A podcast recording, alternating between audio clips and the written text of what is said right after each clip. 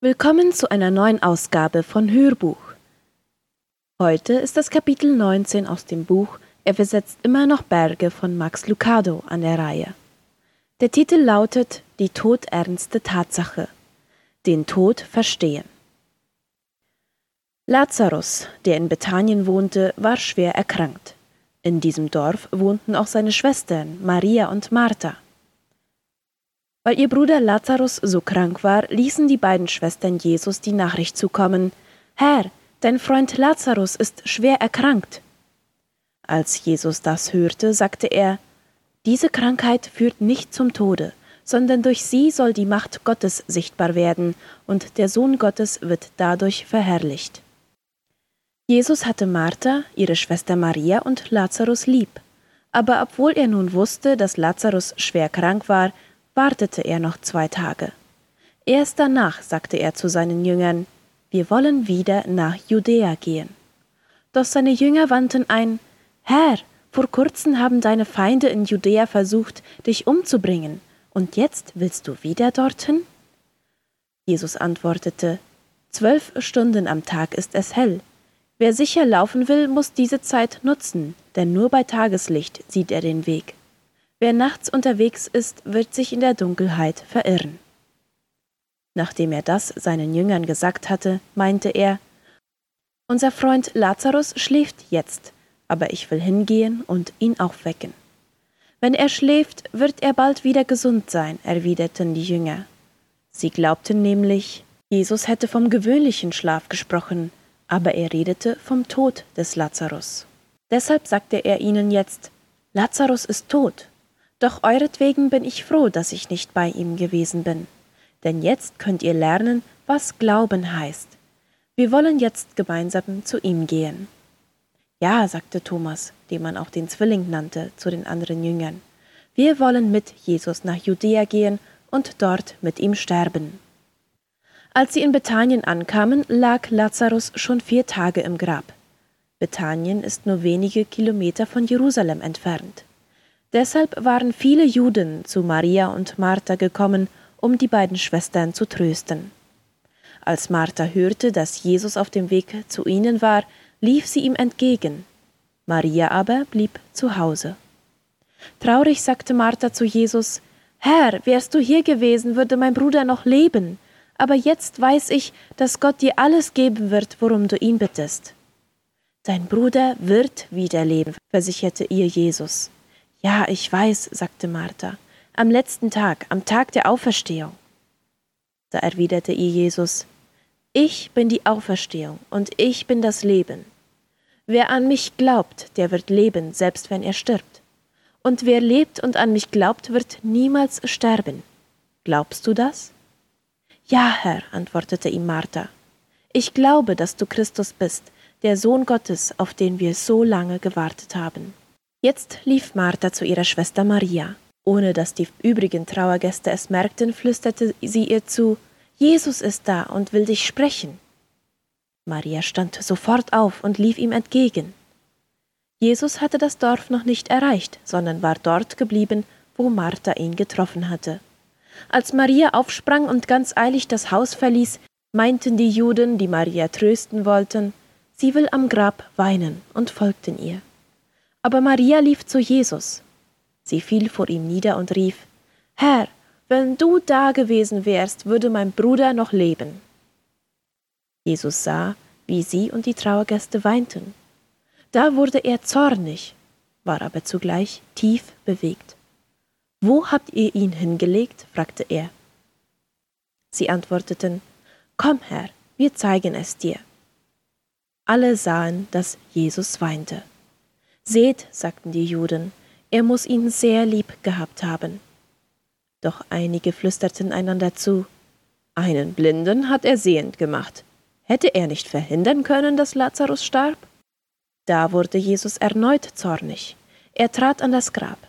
Es war eine Höhle, die man mit einem großen Stein verschlossen hatte. Hebt den Stein weg, befahl Jesus. Aber Martha, die Schwester des Verstorbenen, sagte, Herr, der Geruch wird unerträglich sein. Er ist doch schon vier Tage tot. Habe ich dir nicht gesagt, entgegnete Jesus, du würdest die Macht der Herrlichkeit Gottes sehen, wenn du nur glaubtest? Nachdem sie den Stein weggeschoben hatten, sah Jesus zum Himmel auf und betete Vater, ich danke dir, dass du mein Gebet erhört hast. Ich weiß, dass du immer erhörst, aber ich sage es wegen der vielen Menschen, die hier stehen. Sie sollen alles miterleben und glauben, dass du mich gesandt hast. Dann rief er laut Lazarus, komm heraus. Und Lazarus kam heraus. Hände und Füße waren mit Grabtüchern umwickelt, und auch sein Gesicht war mit einem Tuch verhüllt. Nehmt ihm die Tücher ab, forderte Jesus die Leute auf, und lasst ihn gehen. Nach Johannes 11, Vers 1 bis 44. Und hier ein Vers aus 1. Korinther 15, Vers 55. Tod, wo ist dein Sieg? Sie verlassen das Kirchengebäude. Der Trauergottesdienst ist nun vorbei.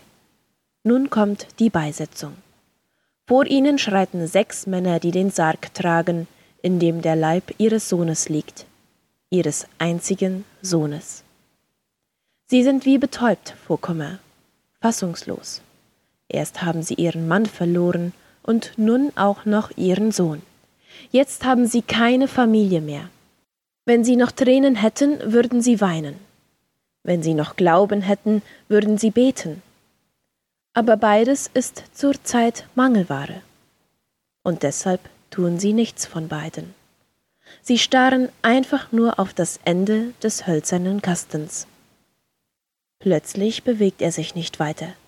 Die Sargträger sind stehen geblieben. Sie selbst bleiben auch stehen. Ein Mann ist vor den Sarg getreten. Sie kennen ihn nicht. Sie haben ihn noch nie gesehen. Er war nicht beim Trauergottesdienst dabei. Er trägt eine Kordjacke und Jeans. Sie haben keine Ahnung, was er vorhat. Aber bevor sie irgendeinen Einwand erheben könnten, tritt er auf sie zu und sagt, Weine nicht. Weine nicht? Weine nicht? Das hier ist eine Beerdigung. Mein Sohn ist tot. Weine nicht? Was fällt dir ein, mir zu sagen, dass ich nicht weinen soll? Das sind ihre Gedanken, aber sie sprechen sie nicht aus. Denn bevor sie ihren Mund aufmachen können, handelt er. Er dreht sich zum Sarg um, legt seine Hand auf den Deckel und sagt mit lauter Stimme Ich befehle dir, steh auf. Moment mal, will einer von den Sargträgern einwenden aber seine Worte werden von einer plötzlichen Bewegung im Sarg unterbrochen. Die Männer blicken sich an und setzen den Sarg schnell auf den Boden. Das ist auch gut so, denn als der Sarg die Erde berührt, öffnet sich langsam der Deckel. Klingt ein bisschen wie die Szene aus einem Science-Fiction-Roman, nicht wahr? Aber daraus stammt die Geschichte nicht. Sie steht in der Bibel, im Lukasevangelium. Er ging zu der Bahre, legte seine Hand auf den Sarg. Die Träger blieben stehen. Jesus sagte zu dem toten Jungen, Ich befehle dir, steh auf. Da setzte sich der Junge auf und begann zu sprechen. Lukas 7, Vers 14 und 15. Nun passen Sie auf. Lesen Sie diesen letzten Satz nicht zu schnell. Wiederholen Sie ihn noch einmal, langsam. Da setzte sich der Junge auf und begann zu sprechen. Ein unglaublicher Satz, finden Sie nicht auch? Auf das Risiko hin, dass ich übertreibe, lesen Sie ihn noch einmal. Lesen Sie diese Worte diesmal laut. Da setzte sich der Junge auf und begann zu sprechen. Okay. Können Sie es noch einmal sagen? Lesen Sie den Satz noch einmal laut, aber ganz langsam. Machen Sie nach jedem Wort eine Pause. Da setzte sich der Junge auf und begann zu sprechen. Nun die Frage, was ist merkwürdig oder sonderbar an diesem Satz? Ja, richtig. Tote setzen sich nicht auf. Tote sprechen nicht. Tote verlassen nicht ihren Sarg, außer wenn Jesus auftaucht. Denn wenn Jesus auftaucht, weiß man nie, was geschieht. Jairus hat da auch eine Geschichte zu erzählen. Seine Tochter war bereits tot. Die Trauergäste waren schon im Haus. Der Trauergottesdienst hatte angefangen. Die Leute dachten, Jesus könnte im besten Fall ein paar freundliche Worte über Jairus Tochter sagen. Jesus hatte tatsächlich ein paar Worte parat, aber nicht über das Mädchen, sondern für das Mädchen. Kind, steh auf, sagte er laut Lukas 8, Vers 54. Und dann, ein paar Sekunden später, sah der Vater sie bereits essen. Jesus lachte, die bezahlten Klageweiber wurden vorzeitig nach Hause geschickt. Und auch Martha kann ihre Geschichte erzählen. Sie hatte gehofft, Jesus würde auftauchen und Lazarus heilen. Doch er kam nicht. Als nächstes hatte sie gehofft, er würde auftauchen, um Lazarus zu beerdigen. Aber er kam nicht. Als er dann schließlich erschien, lag Lazarus bereits vier Tage im Grab. Und Martha fragte sich, was für ein Freund Jesus eigentlich ist. Als sie hört, dass er das Dorf erreicht hat, stürmt sie ihm entgegen. Herr, wärst du hier gewesen, wirft sie ihm vor, würde mein Bruder noch leben. Diese Worte lassen erkennen, dass sie verletzt ist. Verletzt und enttäuscht. Der einzige Mensch, der den Tod hätte abwenden können, tat es nicht. Und Martha will wissen, warum nicht. Vielleicht wollen auch Sie wissen, warum. Vielleicht haben Sie dasselbe unternommen wie Martha. Jemand, den Sie lieben, erreicht die Grenze des Lebens, und Sie wenden sich hilfesuchend an Jesus. Sie wenden sich wie Martha an den einzigen, der einen Mensch vom Rand des Todes zurückholen kann. Sie bitten Jesus, ihm die Hand zu reichen. Martha muss gedacht haben, er wird sicherlich kommen. Hat er nicht auch dem Gelähmten geholfen? Hat er nicht den Aussätzigen geheilt? Hat er nicht dem Blinden das Augenlicht wiedergegeben? Und diese Menschen kannten Jesus praktisch gar nicht. Lazarus ist sein Freund. Wir sind wie eine Familie. Kommt Jesus nicht oft am Wochenende zu uns? Ist er nicht regelmäßig bei uns? Wenn er hört, dass Lazarus krank ist, wird er sofort kommen. Aber er kam nicht. Lazarus ging es immer schlechter. Martha blickte aus dem Fenster. Jesus war nicht zu sehen. Ihr Bruder fiel immer wieder in einen Zustand der Bewusstlosigkeit. Es kann nicht mehr lange dauern, bis er da ist, Lazarus, versprach sie ihm. Halte durch. Aber das Klopfen an der Tür blieb aus. Jesus erschien nicht, weder um zu helfen noch um zu heilen, und auch nicht um ihn zu beerdigen. Und nun, vier Tage später, taucht er endlich auf. Die Beerdigung ist vorbei, der Leichnam ist beigesetzt und das Grab ist versiegelt und Martha ist verletzt. Das Echo ihrer Worte ist auf tausenden von Friedhöfen erklungen. Herr, wärst du hier gewesen, würde mein Bruder noch leben. Wenn du deinen Teil getan hättest, Gott, dann wäre mein Mann noch am Leben geblieben. Wenn du getan hättest, was richtig ist, Herr, dann wäre mein Baby noch am Leben. Wenn du meine Gebete erhört hättest, Gott, dann wären meine Arme jetzt nicht leer. Das Grab bringt ans Licht, welche Sicht wir von Gott haben. Wenn wir dem Tod gegenüberstehen, wird unsere Definition von Gott in Frage gestellt. Und das wiederum stellt unseren Glauben in Frage. Das führt mich dazu, eine todernste Frage zu stellen. Wie kommt es, dass wir die Anwesenheit des Todes mit der Abwesenheit Gottes gleichsetzen? Warum denken wir, dass Gott nicht in der Nähe ist, wenn der Leib nicht geheilt wird? Ist Heilung die einzige Art und Weise, auf die Gott seine Gegenwart offenbaren kann? Manchmal denken wir so. Das hat zur Folge, dass wir zornig werden, wenn Gott unser Gebet um Heilung nicht erhört. Wir werden bitter. Anklage tritt an die Stelle von Glauben. Wenn du hier gewesen wärst und deinen Teil getan hättest, Gott, dann wäre dieser Tod nie eingetreten. Es ist bedauerlich, dass diese Vorstellung von Gott keinen Platz für den Tod lässt. Vor einiger Zeit führte ein Mann, der bei uns zu Besuch war, meinen Töchtern einige Tricks vor, Zauberkunststücke. einfache Taschenspielertricks.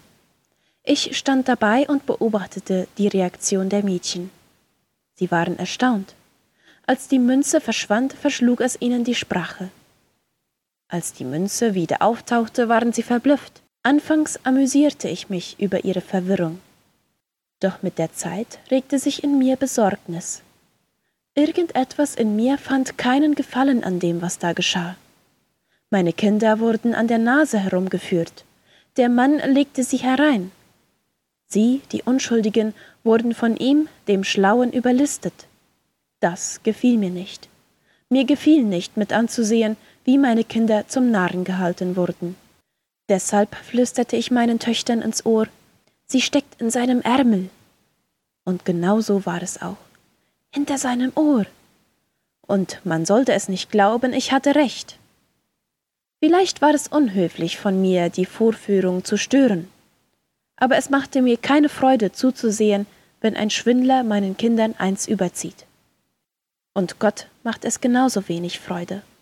Jesus kann es nicht ertragen, einfach nur zuzusehen, wie die Leidtragenden zum Narren gehalten wurden. Es ist wichtig, dass Sie diesen Punkt verstehen. Er weckte den Toten nicht um des Toten willen auf, er weckte den Toten um der Lebenden willen auf. Lazarus, komm heraus, sagt er in Johannes 11, Vers 43. Martha war still, als Jesus diesen Befehl gab. Die Klageweiber verstummten. Niemand rührte sich, als Jesus dem in den Felsen gehauenen Grab gegenüberstand und befahl, dass es seinen Freund herausgab. Niemand rührte sich. Das heißt, niemand außer Lazarus. Tief im Grab bewegte er sich. Sein Herz, das stillgestanden hatte, fing wieder an zu schlagen. Umhüllte Augen konnten plötzlich wieder sehen. Steife Finger bewegten sich. Und ein mumifizierter Mann in einem Grab setzte sich auf. Wollen Sie wissen, was dann geschah? Lassen wir Johannes erzählen. Der Verstorbene kam heraus, gebunden mit Grabtüchern an Füßen und Händen, und sein Gesicht war verhüllt mit einem Schweißtuch. Da haben wir es wieder. Haben Sie es gemerkt? Lesen Sie die ersten vier Worte des Verses noch einmal. Der Verstorbene kam heraus. Noch einmal, ganz langsam. Der Verstorbene kam heraus.